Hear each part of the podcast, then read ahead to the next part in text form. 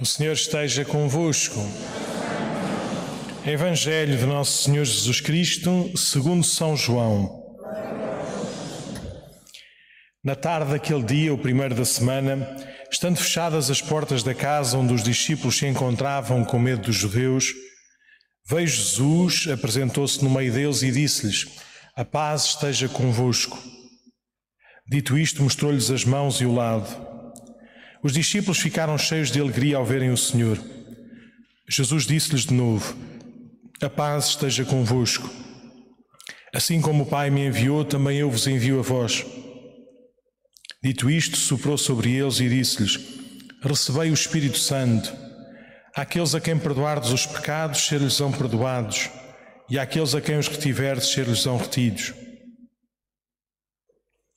Tomé, um dos doze, chamado Dídimo, não estava com eles quando veio Jesus. Disseram-lhe os outros discípulos: Vimos o Senhor. Mas ele respondeu-lhes: Se não vir nas suas mãos o sinal dos cravos, se não meter o dedo no lugar dos cravos e a mão no seu lado, não acreditarei. Oito dias depois estavam os discípulos outra vez em casa e Tomé com eles. Veio Jesus, estando as portas fechadas, apresentou-se no meio deles e disse-lhes: A paz esteja convosco. Depois disse a Tomé: Põe aqui o teu dedo e vê as minhas mãos, aproxima a tua mão e mete-a no meu lado, e não sejas incrédulo, mas crente. Tomé respondeu-lhe: Meu Senhor e meu Deus. Disse-lhes Jesus: Porque me viste, acreditaste. Felizes os que acreditam sem terem visto. Muitos outros milagres fez Jesus na presença dos seus discípulos que não estão escritos neste livro. Estes, porém, foram escritos para acreditardes que Jesus é o Messias, o Filho de Deus, e para que, acreditando, tenhais a vida em seu nome. Palavra da salvação.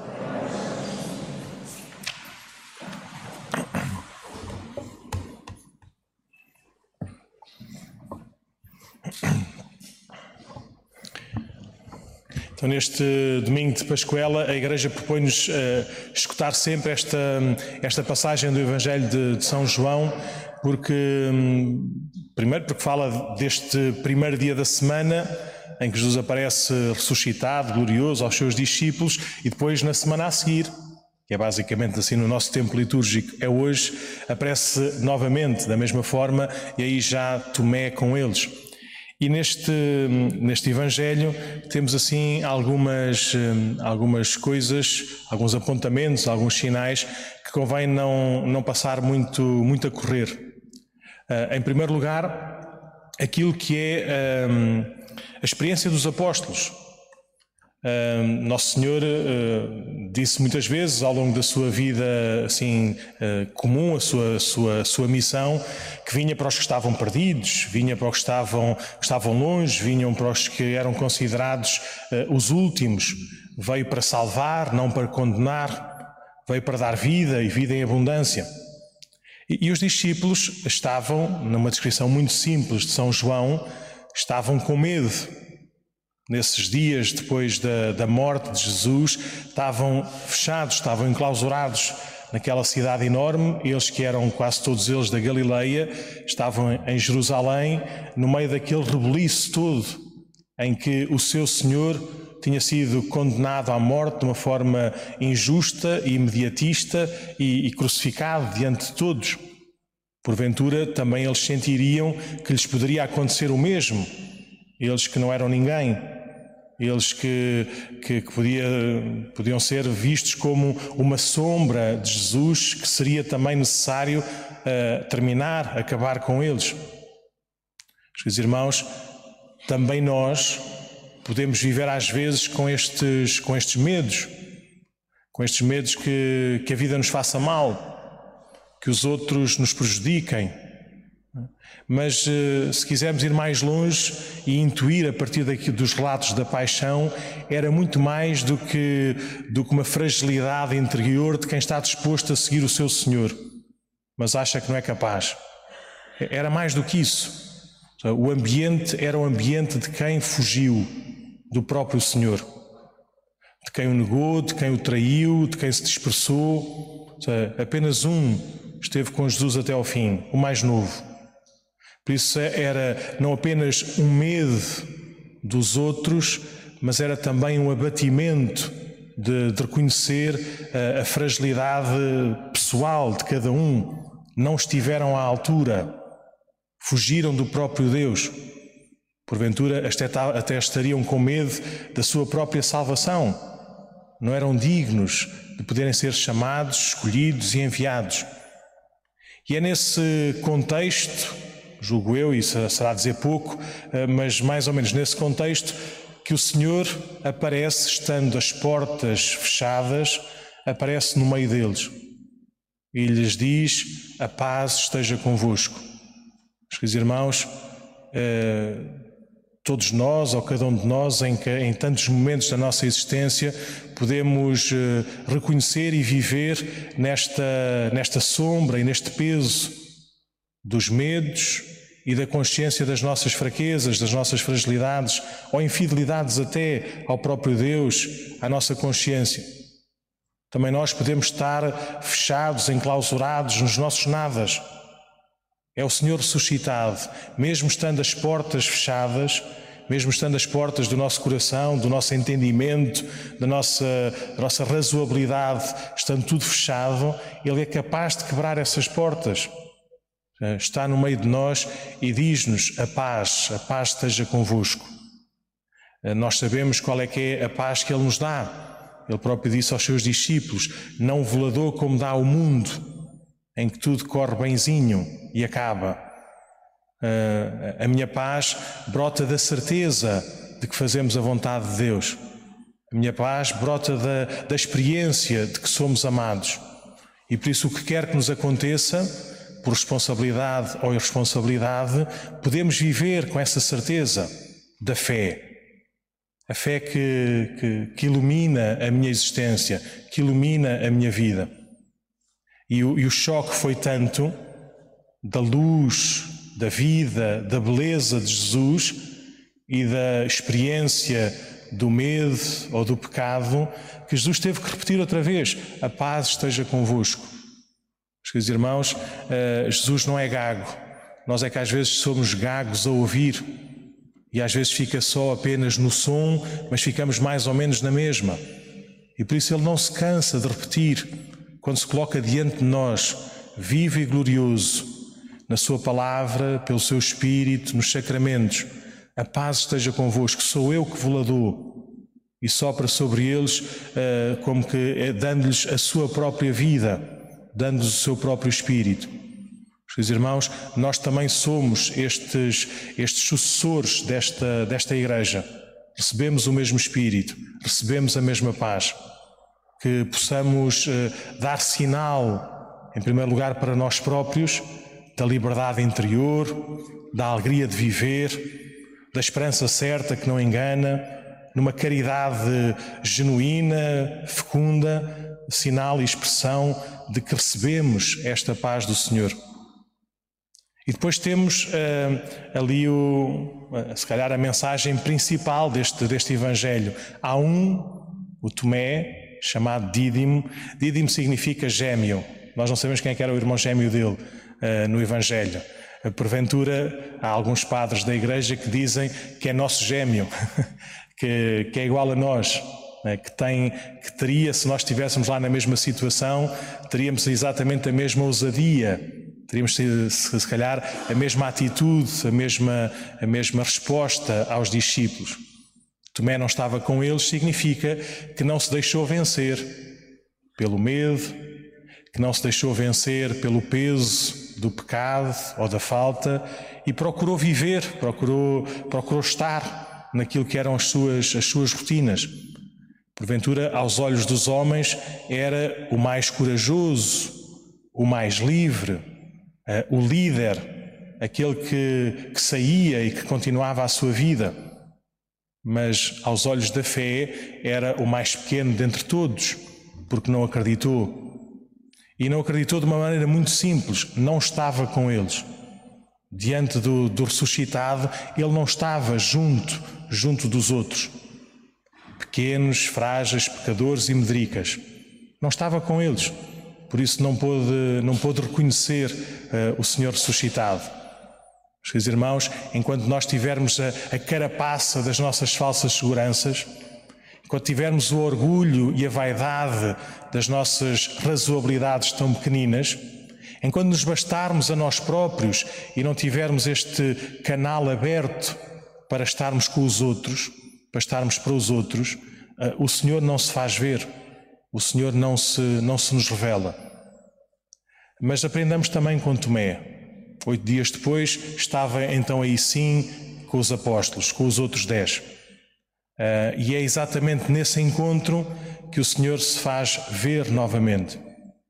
Se quisermos, na primeira leitura dos Atos dos Apóstolos, podemos ver o que é que é estar com os outros, estar em igreja de maneira muito sintética, simplista, com certeza que não era sempre assim, e também conhecemos dos Atos dos Apóstolos as experiências das comunidades cristãs primeiras, também marcadas por alguns, por alguns atritos, por algumas vaidades ou orgulhos, mas o tom, o tom principal era eram assíduos ao ensino dos apóstolos, à fração do pão, à oração fraterna, à oração comum, e estavam todos maravilhados com a forma como as, como as obras de Deus aconteciam nas mãos ou por intermédio dos apóstolos.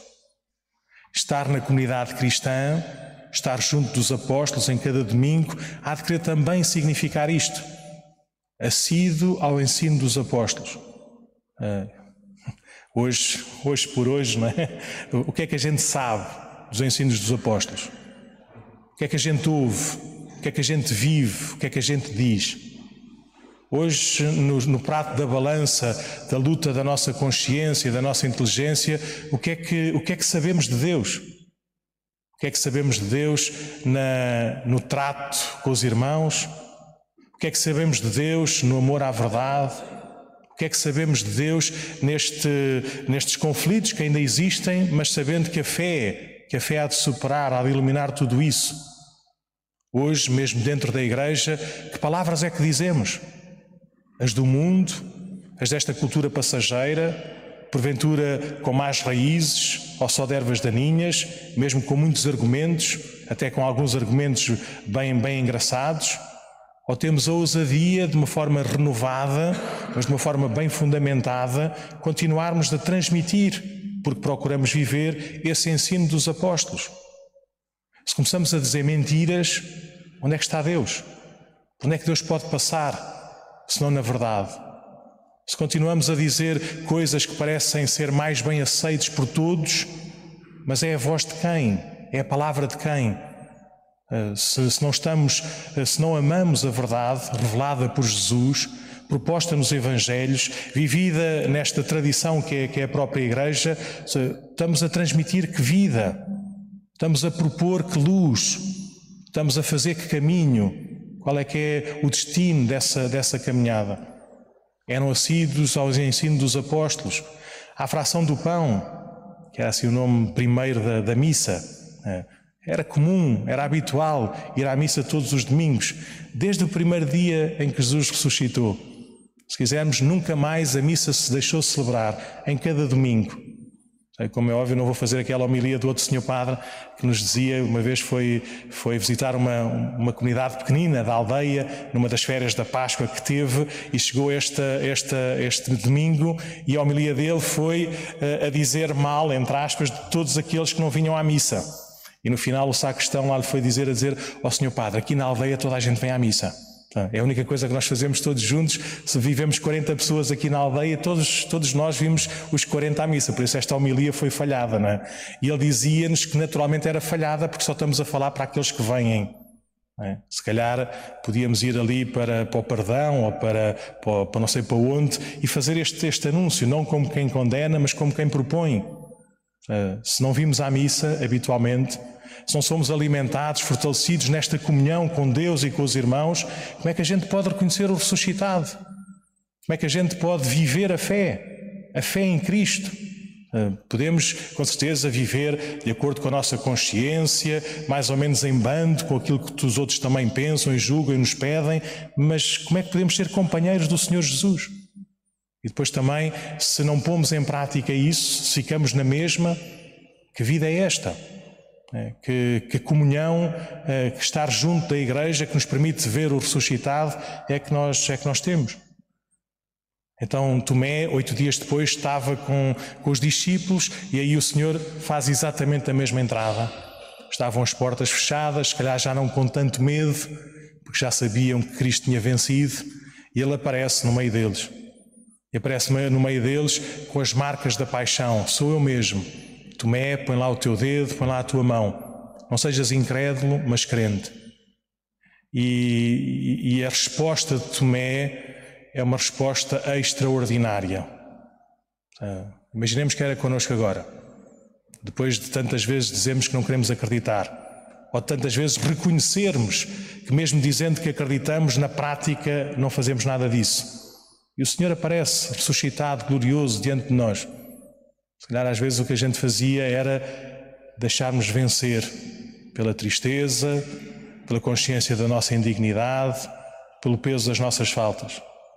Uh, Tomé foi libertado pela luz, pela paz, pela presença do, de Cristo vivo e deu esta, esta profissão de fé mais extraordinária que aparece nos Evangelhos: Meu Senhor e meu Deus.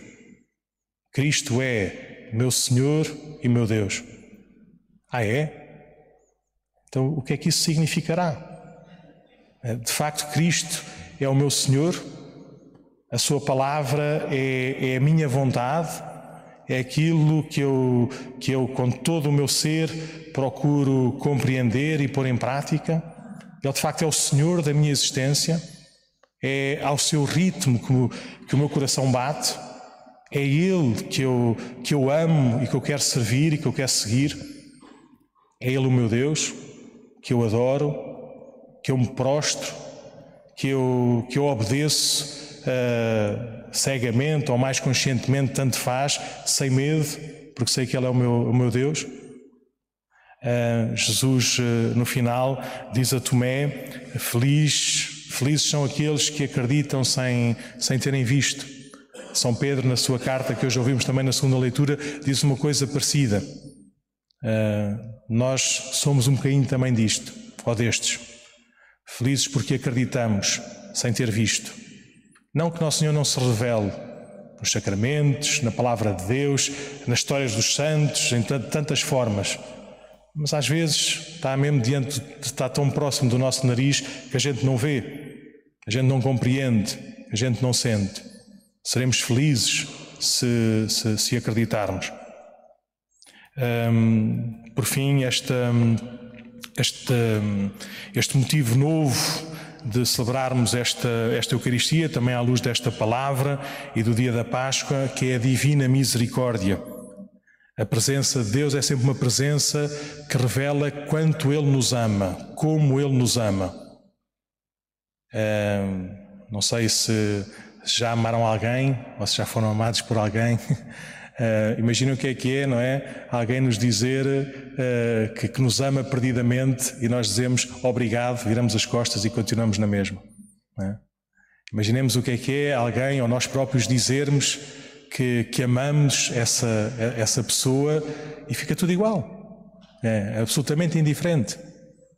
Queridos irmãos, uh, quando nós ficamos na mesma, diante do ressuscitado, estamos a negar este amor. O amor não é para nos confortar e para nos deixar na mesma. Isso é uma negação do amor. O amor converte-nos. O amor transforma a nossa existência. O amor dá, dá, dá novo motivo para a nossa vida. O amor não nos deixa na mesma. É essa vida nova que nós celebramos em cada Eucaristia, particularmente nestas, nestas solenidades da Páscoa. Não tenhamos medo. Não tenhamos medo de viver como, como Nosso Senhor viveu e nos propõe viver com Ele, para Ele, em direção ao Pai.